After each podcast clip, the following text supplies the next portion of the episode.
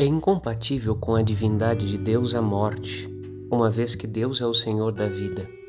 Por isso, Deus não nos criou para a morte, mas para a vida eterna. O mistério da morte, como nós a experimentamos, não é uma criação de Deus, mas uma consequência do pecado que entrou no mundo pela desobediência do ser humano. O Evangelho deste dia nos convida a renovarmos a imagem de Deus que recebemos por herança das gerações passadas partir do Evangelho de Jesus. O Pai de Jesus, o nosso Pai Celestial, não é um Deus a quem agrade a morte de seus filhos e filhas. Se o ser humano morre, Deus sofre conosco a nossa morte, como chorou Jesus diante da morte de Lázaro e se solidarizou com a viúva de Naim, que havia perdido seu filho. Jesus veio ao mundo para comunicar a vida de Deus ao ser humano.